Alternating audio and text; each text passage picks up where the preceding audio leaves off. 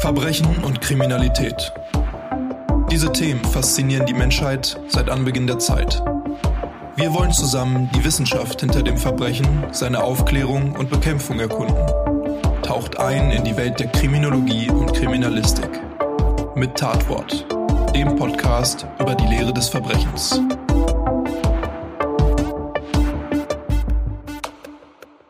Hallo und herzlich willkommen zur ersten Folge von Tatwort, dem Podcast über die Lehre des Verbrechens. Mein Name ist Tobi, ich bin Polizeikommissar und in der ersten Folge dieses brandneuen Podcasts will ich euch nicht nur willkommen heißen, sondern auch einen kleinen Ausblick geben, was euch hier so ab jetzt ungefähr im Zwei-Wochen-Rhythmus im Großen und Ganzen erwarten wird. Denn äh, auch wenn der Name es vielleicht etwas vermuten lässt und man um das Thema aktuell zumindest gefühlt und gerade im Podcast-Bereich gar nicht mehr wirklich drum herum kommt, handelt es sich hier nicht um einen handelsüblichen True Crime Podcast. Aber halt, True Crime Jünger, zu denen ich mich übrigens genauso dazu zähle, bitte an dieser Stelle nicht direkt abschalten, denn für euch könnte das Ganze mindestens genauso interessant sein wie auch für alle anderen.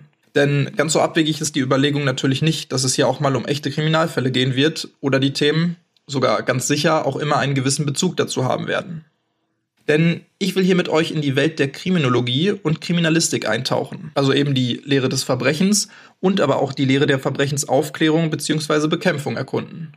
Ich selbst höre viel und auch seit langer Zeit schon die verschiedensten Podcasts, beschäftige mich hobbymäßig viel mit dem Thema Verbrechen und True Crime. Vor allen Dingen habe ich aber natürlich beruflich damit zu tun und in diesem Themenbereich auch studiert. Und schon damals in der Ausbildung beziehungsweise meinem Studium habe ich mir eigentlich auch immer schon gewünscht, einen begleitenden Podcast zu haben, der mir dieses Thema kompakt, unterhaltsam und vor allen Dingen auch leicht verständlich näher bringen kann. Und da ging es gefühlt, wenn ich so links und rechts um mich herum geschaut habe, vielen so wie mir. Genauso gibt es aber natürlich auch interessierte Laien, die nicht unbedingt beruflich was damit zu tun haben, aber das Thema trotzdem unglaublich spannend finden, zu Recht meiner Meinung nach und davon gibt es ja bekanntermaßen mittlerweile auch sehr viele und die Community wächst und gedeiht, könnte man so schön sagen. Die Wahrscheinlichkeit, dass die meisten von euch, die gerade zuhören, sogar genau zu dieser Gruppe dazugehören, ist ja tatsächlich auch ziemlich groß.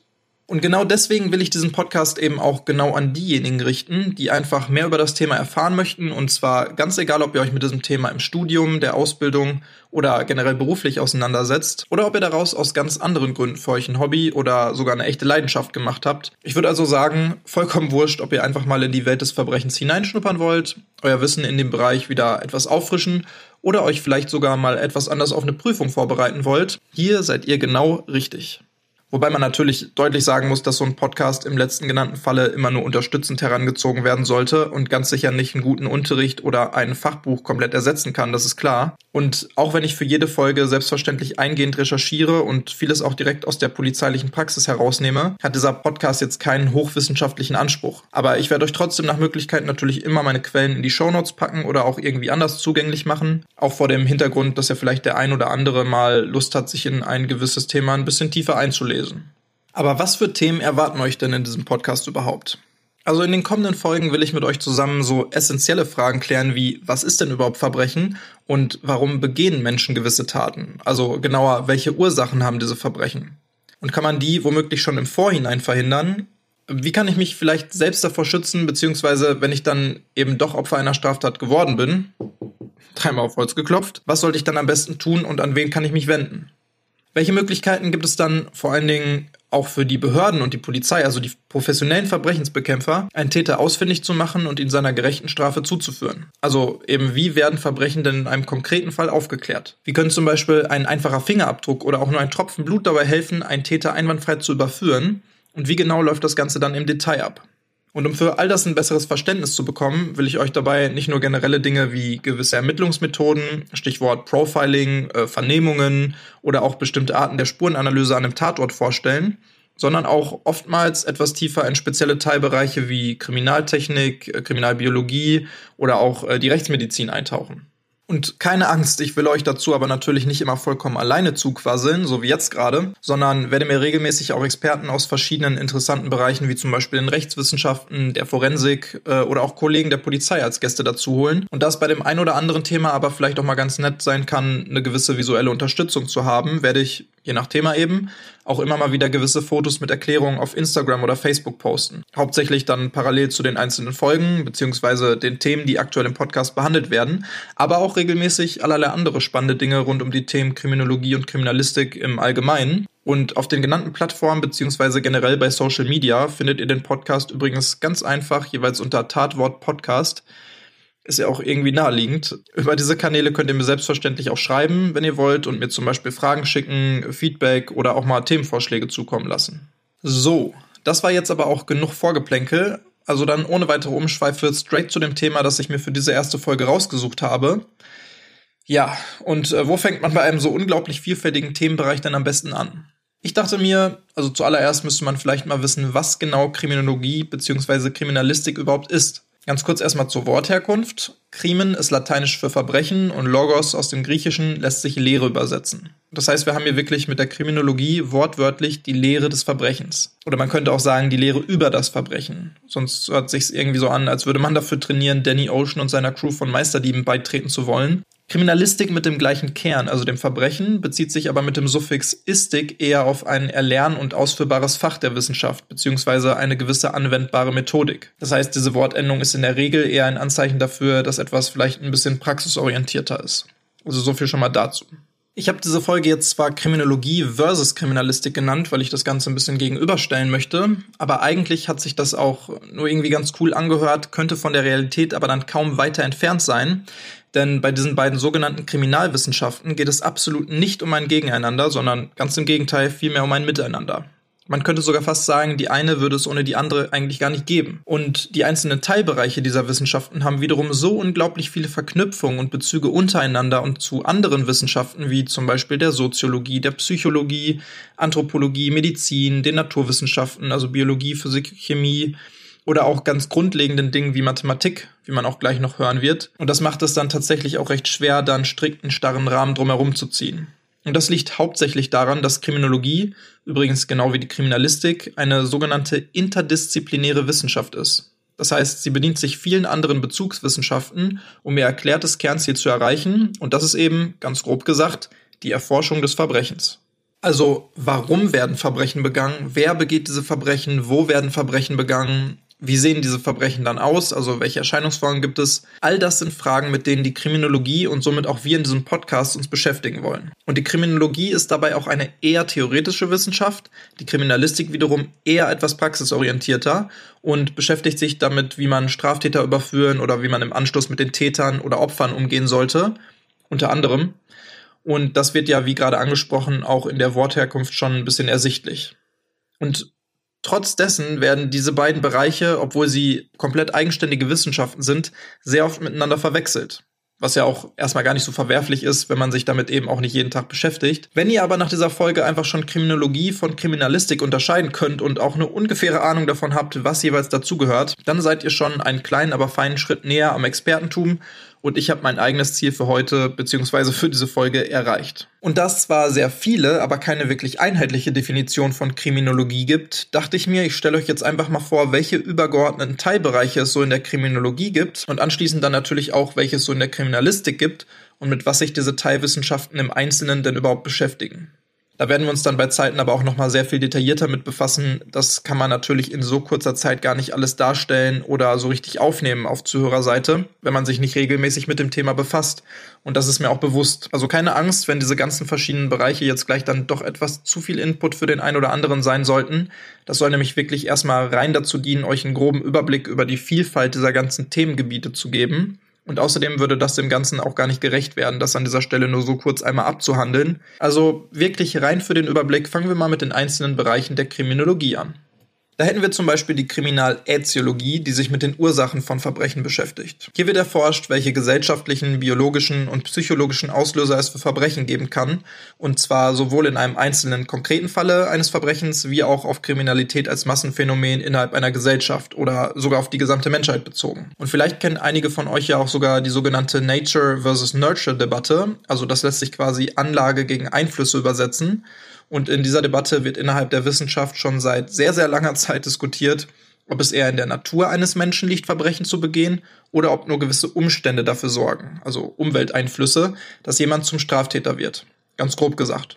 Das ist natürlich ein sehr, sehr komplexes und super interessantes Thema mit mittlerweile auch unglaublich vielen verschiedenen Kriminalitätstheorien und Erklärungsansätzen für delinquentes Verhalten. Angefangen mit der italienischen Schule und Cesare Beccaria oder Cesare Lombroso über die französische Schule bis hin zu moderneren Ansätzen wie der Broken Windows Theory was den meisten wohl was sagen dürfte, die sich schon mal, wenn auch nur oberflächlich mit dem Thema in irgendeiner Weise auseinandergesetzt haben. Und gerade aufgrund dieser Quantität ist das ein Thema, mit dem wir uns ganz sicher auch noch einmal deutlich ausführlicher an anderer Stelle beschäftigen werden.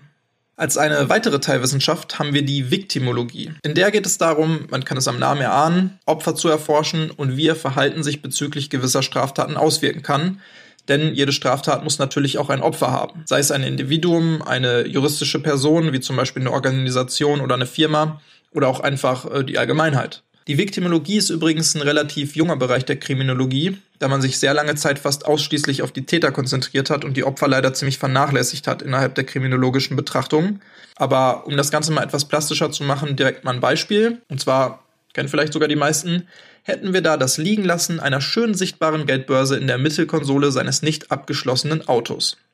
Ein potenzieller Täter sieht das und zack hat er sich diese Geldbörse auch schon aus dem Auto gemobst. Hier kann das Verhalten des Opfers dann eben auch eine Tat begünstigen. Es hat also ein sogenannter Viktimisierungsprozess stattgefunden und wenn das Opfer allerdings sein Fahrzeug abgeschlossen hätte, hätte der Täter möglicherweise die Scheibe eingeschlagen oder das Fahrzeug anderweitig aufgebrochen und somit eine noch schwerere Straftat begangen und auch einen weiteren Schaden herbeigeführt. Hätte das Opfer die Geldbörse wiederum nicht so sichtbar platziert, wäre es aber gegebenenfalls gar nicht erst zu einer Straftat gekommen. Solche Erfahrungen werden übrigens dann auch wiederum von zum Beispiel gewissen Geschäften genutzt, in denen eine Kasse sich vielleicht einfach öffnen lässt, damit, wenn sowieso schon jemand eingebrochen ist, nicht anschließend noch die ganze teure Kasse zerstört wird. Was also erstmal kontraproduktiv klingt, kann sich bei näherem Hinsehen also unter Umständen dann auch als sinnvoll herausstellen. In der Viktimologie wird also untersucht, wie man überhaupt zum Opfer wird, was natürlich auch ein zufällig passieren kann, klar, äh, wie man dies gegebenenfalls aber auch vermeiden kann. Und wenn jemand dann leider doch zum Opfer geworden ist, auch wie man diesen Personen helfen kann, das heißt, welche Schadenswiedergutmachung ist sinnvoll und welche Opferhilfen und Behandlungen kommen in Frage und auch wie geht man innerhalb eines Verfahrens von Behördenseite mit Opfern um. Und wenn man jetzt hört, dass hier unter anderem erforscht wird, welches Opferverhalten gewisse Taten begünstigen kann, dann kommt dem ein oder anderen vielleicht auch sofort das Stichwort Victim Shaming in den Sinn. Also dem Opfer aufgrund seines Verhaltens auch eine Schuld an einer Straftat zuzuweisen. Das muss man aber ganz klar abtrennen von dem Forschungsbereich der Viktimologie. Denn es geht hier absolut nicht darum, jemandem eine Schuld zuzuweisen. Also dafür sind, wenn überhaupt, die Gerichte bei uns zuständig. Es geht wirklich so objektiv und neutral wie möglich darum, gewisse Handlungsweisen in Bezug auf das Opfer zu analysieren und auszuwerten, vor allen Dingen, um den Opfern am Ende helfen zu können. Welche verschiedenen Erscheinungsformen von Verbrechen es so gibt, erforscht dann die sogenannte Kriminalphänomenologie. Hier wird also untersucht, welche Arten von Verbrechen es gibt und ob gewisse Personengruppen auch gewisse Arten von Verbrechen begehen und wenn ja, welche das konkret sind. Hier werden vor allem gesellschaftliche Abgrenzungen gezogen. Das heißt, gibt es Unterschiede zwischen Ausländern und Einheimischen, arm und reich. Aber auch alle anderen Bereiche werden betrachtet, die man sich so vorstellen kann, wie zum Beispiel jung und alt oder die Unterschiede zwischen den einzelnen Geschlechtern. Diese verschiedensten Arten und Phänomene von Kriminalität werden in unserer heutigen Zeit natürlich alle, oder naja, zumindest fast alle, in wunderbaren Statistiken festgehalten. Der deutsche Beamte liebt's, aber mal ernsthaft, Statistiken sind natürlich eine wunderbare Möglichkeit für die Erforschung von Kriminalität und auch um die Entwicklung gewisser Phänomene zu beobachten. Eine der bekanntesten Statistiken ist hier die sogenannte polizeiliche Kriminalstatistik, kurz PKS, auf die eigentlich bei fast jeder Aussage von irgendwem über die Entwicklung von Kriminalität in Deutschland verwiesen wird. Innerhalb dieser PKS werden nämlich alle Straftaten festgehalten, die von der Kriminalpolizei nach deren jeweiligen Ermittlungen an die Staatsanwaltschaft weitergegeben werden. Ein großer Kritikpunkt von solchen Statistiken ist aber, dass sie immer auch in großen Teilen der Interpretation der dort aufgeführten Zahlen unterliegen und es fraglich ist, wie genau denn diese Zahlen das echte Verbrechen abbilden können. Denn dadurch, dass dort nur die der Polizei bekannt gewordenen Straftaten, also das sogenannte Hellfeld abgebildet wird, fehlt in dieser Statistik im Umkehrschluss ja ein großer Teil der tatsächlich begangenen Straftaten, nämlich das Dunkelfeld. Es gibt natürlich immer gewisse Schätzungen dazu, aber die Größe des jeweiligen Dunkelfeldes zu einer gewissen Straftat hängt natürlich auch von etlichen Faktoren ab. Die meisten Straftaten bezüglich Betäubungsmitteln sind beispielsweise Kontrolldelikte. Das heißt, je mehr die Polizei kontrolliert, desto mehr Straftaten in diesem Zusammenhang werden der Polizei bekannt. Würde sie gar nicht mehr kontrollieren, gäbe es innerhalb dieser Statistik also so gut wie keine Betäubungsmittelstraftaten mehr aufgeführt. völlig unabhängig davon, dass sie ja doch weiter begangen werden würden und sich an den tatsächlichen Zahlen vermutlich auch gar nichts geändert hat.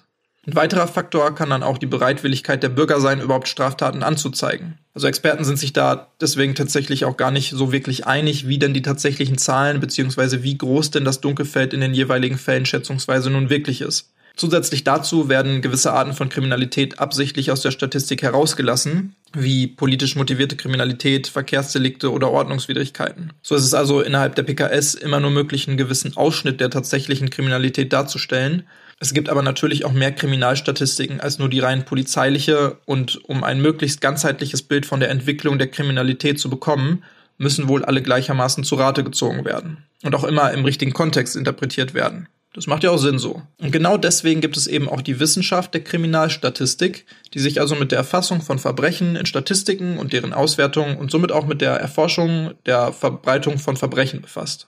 Die Kriminalgeografie wiederum nutzt dann dieses in den Statistiken dargelegte Wissen, um die geografischen Einflussfaktoren auf Straftaten zu analysieren. In der Stadt werden prozentual gesehen einfach ganz andere Straftaten begangen als in ländlicheren Gebieten oder zumindest schwankt deren Häufigkeit und Ausprägung dann dementsprechend. Und wenn man sich die PKS anschaut, dann erkennt man zum Beispiel eine Häufung von Raubdelikten in Großstadtgebieten. Die machen wiederum in kleineren Dörfern einen verschwindend geringen Anteil aus. Bei Brandstiftung ist es in Relation gesehen aber fast umgekehrt. Und an dieser Stelle will man also herausfinden, wo es solche Schwankungen gibt und warum es diese Schwankungen gibt und dies dann als Grundlage für eine effektive Kriminalitätskontrolle nutzen. Aber dazu dann später ein bisschen mehr, wenn ich auf die entsprechenden Teilbereiche der Kriminalistik eingehe. Und wenn es, wie oben ja schon erwähnt, einen Teilbereich gibt, der sich mit den Opfern beschäftigt, gibt es natürlich auch erst recht einen, der sich mit den Tätern, seinem Verhalten und auch seinen Hintergründen beschäftigt. Und da sind wir dann in der sogenannten Kriminalpsychologie angekommen. Also, was fühlt ein Täter, was motiviert ihn? Gibt es vielleicht sogar gewisse psychische Erkrankungen, auf die sein Verhalten zurückzuführen sind und gegebenenfalls sogar ausgeprägte Persönlichkeitsstörungen, die dann auch zu der Tat geführt haben? Und Kriminalpsychologen haben dann regelmäßig zum Beispiel solche Aufgaben wie die Schuldfähigkeit eines Täters innerhalb eines Gerichtsverfahrens zu überprüfen oder zu bewerten, ob junge Erwachsene reif genug sind, um sie nach dem Erwachsenenstrafrecht verurteilen zu können. Außerdem haben sie auch die sehr schwere und verantwortungsvolle Aufgabe, verurteilte Straftäter, welche sich zum Beispiel in geschlossenen forensischen Einrichtungen befinden, dahingehend zu beurteilen, ob und wann sie diese Einrichtungen gegebenenfalls wieder verlassen dürfen. Oder eben auch nicht. Und wenn man dann herausgefunden hat, was so alles im Kopf eines Täters vorgeht, und das ist meiner persönlichen Meinung nach auch definitiv einer der spannendsten Bereiche der Kriminologie, muss man sich natürlich im Zweifelsfalle auch damit beschäftigen, wie man dem Täter helfen kann, beziehungsweise wie man ihn behandeln kann, um dafür zu sorgen, dass er keine weiteren Straftaten begeht und sich oder andere in Gefahr bringt. Und dafür ist hauptsächlich die Kriminalpsychiatrie da, obwohl es da logischerweise auch fließende Übergänge zur Kriminalpsychologie gibt. Aber es gibt natürlich auch andere Ansätze, die sich damit auseinandersetzen, wie man Straftäter von ihrem Tun und Handeln abhalten kann. Seit Jahrhunderten oder eigentlich sogar Jahrtausenden schon beschäftigt man sich nämlich damit, Strafen zu verhängen und welche Wirkung diese Strafen auf einen potenziellen Täter haben können. Also welche Strafen sind für welche Straftaten geeignet und wie entscheidet man, auf welche Art und Weise solche Strafen verhängt werden. Und die Wissenschaft dazu heißt Pönologie. Und dies natürlich auch wieder eng verwoben mit den juristischen Kriminalwissenschaften wie dem Strafrecht oder dem Strafverfahrensrecht. Und aufgrund der Erkenntnisse aus diesen Bereichen wird ja das deutsche Strafrecht auch regelmäßig angepasst. Zum Beispiel trat Anfang der 2000er das sogenannte Gewaltschutzgesetz in Kraft und ermöglicht Polizei und Justiz seitdem völlig andere Handlungsweisen zur Bekämpfung von häuslicher Gewalt. Oder auch der Nachstellungsparagraf, der erst 2007 zum äh, Strafgesetzbuch hinzugefügt wurde und Stalking seitdem erst als konkretes Delikt strafbar macht. Ein weiterer Anwendungsbereich der Pönologie sind zum Beispiel auch die Gestaltung von Justizvollzugsanstalten, also Architektur, Tagesabläufe der Strafgefangenen oder auch Angebote, welche dann von denen genutzt werden können. All das sind auch Resultate aus den Forschungsergebnissen der Pönologie. Und als erstmal letzten Teilbereich der Kriminologie, den ich hier vorstellen möchte, haben wir noch die sogenannte Instanzenforschung, manchmal auch Institutionenforschung genannt, die sich mit der Arbeit der Strafverfolgungsbehörden beschäftigt. Also auf welche Art und Weise arbeiten sie und warum handeln sie so, wie sie handeln und schlussendlich dann auch, welche Wirkung diese ganzen Maßnahmen haben. Ihr seht also, die Wissenschaft der Kriminologie ist sehr, sehr umfangreich und jeder Teilbereich dieser Wissenschaft ist wiederum eng verwoben mit vielen anderen Bezugswissenschaften wie Soziologie oder Psychologie und die einzelnen Teilwissenschaften untereinander wiederum genauso. Und das ist definitiv aber auch notwendig, um ein ganzheitliches Bild zu dem Thema und zur Erforschung von Verbrechen zu bekommen. So viel also erstmal zur Kriminologie. Oder wobei, noch ein kleiner Fun fact. Einen sehr berühmten Kriminologen kennt ihr vermutlich fast alle. Und zwar Dwayne Johnson. Ja, kein Scherz, The Rock hat Kriminologie studiert. Man mag es nicht glauben, aber das macht ihn in meinen Augen natürlich auch nur noch sympathischer. Naja, äh, das war's aber jetzt erstmal wirklich zum Thema Kriminologie. Was ist im Gegensatz dazu aber jetzt die Kriminalistik? Nun, wenn sich die Kriminologie eher theoretisch mit der Erforschung der Ursachen, den Erscheinungsformen, der Erfassung von Kriminalität in Statistiken oder den Tätern und Opfern beschäftigt, so geht es in der Kriminalistik etwas praxisorientierter darum, wie man Verbrechen aufklären, bekämpfen und vielleicht sogar im Vorhinein verhindern kann. Minority Report lässt grüßen. Es geht also eben nicht nur um die generelle Erforschung von Verbrechen, sondern ganz konkret darum, welches Vorgehen und welche Methodiken anzuwenden sind, um Verbrechen aufzuklären, zu verhindern oder zu bekämpfen. Und dabei bedient sich die Kriminalistik natürlich den Erkenntnissen der Kriminologie, und andersherum fließen die gesammelten Erfahrungen und das Wissen der Kriminalistik dann auch in die Kriminologie ein. Und um das Ganze noch etwas plastischer und besser verständlich zu machen, mal ein kleiner Praxisvergleich. Also den typischen Kriminologen kann man sich eher als einen theoretischen Wissenschaftler vorstellen, der alles daran setzt, das Verbrechen zu erforschen und durch empirische Methoden weitere Erkenntnisse auf dem Gebiet zu erlangen. Typische Kriminalisten hingegen sind zum Beispiel Polizisten. Oder um mal den wohl bekanntesten Kriminalisten der Welt zu nennen. Na, wer weiß es? Ganz genau, Sherlock Holmes. Der legendäre Meisterdetektiv ist wirklich das Paradebeispiel eines Kriminalisten, der mit Hilfe verschiedenster Methoden wie Deduktion, Spurenkunde, Befragung und eben althergebrachter Ermittlungsarbeit Verbrechen aufklärt. Und auch in der Realität spielen dann eben die verschiedenen Ermittlungsmethoden und die Beweislehre, also die Suche beziehungsweise im besten Fall natürlich das Finden von Beweisen, die Sicherung dieser und die Auswertung eine zentrale Rolle innerhalb dieser Wissenschaft. Und ein erklärtes Ziel der Kriminalistik als Wissenschaft ist es aber eben auch, diese Methoden immer weiter zu verbessern und weiterzuentwickeln. Und da die Kriminalistik, eben genau wie die Kriminologie, eine interdisziplinäre Wissenschaft ist, gibt es auch hier wieder Teilbereiche bzw. Teilwissenschaften oder Bezugswissenschaften, von denen ich euch die wichtigsten einmal kurz vorstellen will. Und einige davon überschneiden sich auch wieder stark mit denen der Kriminologie. Genauer gesagt sind es sogar oft die gleichen Teilbereiche wie in der Kriminologie nur dann eben hier vielleicht mit einer etwas anderen Betrachtungsweise oder Auslegung. So gibt es beispielsweise die Kriminalpsychologie auch in der Kriminalistik. Hier liegt der Fokus dann aber nicht nur darauf herauszufinden, was der Täter fühlt und denkt, sondern darin, wie man dieses Wissen über die Täter nutzen kann, um beispielsweise Vernehmungen so zu planen und durchzuführen, dass sie möglichst viel über den Tathergang erzählen oder sogar ihre Tat gestehen. Wie kann man dieses Wissen also nutzen, um jemanden zu überführen? können gewisse Verhaltensweisen der Beteiligten schon ein Indiz dafür sein, dass sie etwas mit dem Fall zu tun haben. Ein gutes Beispiel dafür wäre zum Beispiel der Umstand, dass Brandstifter oft an den Ort des Geschehens zurückkehren, um ihr Werk zu betrachten. Und solche Erkenntnisse werden dann auch durch die Ermittlungsperson vor Ort genutzt, um ihr eigenes Verhalten und die Befragung und die Spurensuche am Tatort anzupassen. Ein weiterer großer Punkt ist ja auch die Wahrnehmung von Menschen. Also wie sicher sind überhaupt Zeugenaussagen? Und was hat unsere selektive Wahrnehmung damit zu tun? Wie sollte ich Zeugen befragen, um ein möglichst unverfälschtes Bild der Ereignisse zu bekommen? Können gewisse Spuren am Tatort gegebenenfalls auch auf ein Täterprofil schließen lassen, Stichwort Profiling oder auch operative Fallanalyse, wie es ja so schön im Deutschen heißt. All das sind Fragestellungen, wie sie in der Kriminalpsychologie aus einem kriminalistischen Blickwinkel betrachtet werden. Ein weiterer wichtiger Punkt in der Kriminalistik ist die Kriminalmedizin bzw. Rechtsmedizin. So ganz allgemein könnte man sagen, dass alle kriminalistischen Sachverhalte, bei denen ein Arzt hinzugezogen werden muss, beziehungsweise bestimmtes medizinisches Fachwissen benötigt wird, von dieser Teilwissenschaft abgedeckt werden. Und dabei kann es schon um die Begutachtung und Bewertung von oberflächlichen Verletzungen nach einer einfachen Körperverletzung, zum Beispiel einer besoffenen Schlägerei in einer Dorfdisco gehen, und dann aber auch die ganze Logistik und die rechtlichen Hintergründe, die damit einhergehen. Also zum Beispiel, dass anschließend ein Attest von dem behandelnden Arzt gefertigt und der Ermittlungsakte beigefügt werden muss. Ein weiteres Beispiel wäre eine Blutabnahme bei einem Täter, um herauszufinden, ob er während der Tat alkoholisiert war oder unter dem Einfluss von anderen berauschenden Mitteln stand. Und genauso dann aber natürlich auch bei einem Opfer, welches möglicherweise Drogen eingeflößt bekommen haben könnte. Weiterhin kommen, zum Beispiel bei vermeintlichen Gewalt- und Tötungsdelikten, auch Obduktionen, bei denen dann die Todesursache und Todesart festgestellt werden oder die Identifizierung von unbekannten Leichen hinzu. Eng verzahnt damit ist auch die Kriminaltechnik, die sich mit den technischen und naturwissenschaftlichen Möglichkeiten zur Aufklärung von Verbrechen beschäftigt. Den größten Teil davon macht immer noch die Spurenkunde und die Sicherung bzw. Auswertung dieser Spuren aus. Und diesem Teilbereich wird in der modernen Kriminalistik auch eine sehr hohe Wichtigkeit zugeschrieben und er ist auch extrem umfangreich. Und logischerweise steigt der Umfang auch immer weiter an, da es auch immer mehr und immer schneller technologische Verbesserungen und Methodiken gibt, die bei der Aufklärung von Verbrechen hinzugezogen werden können.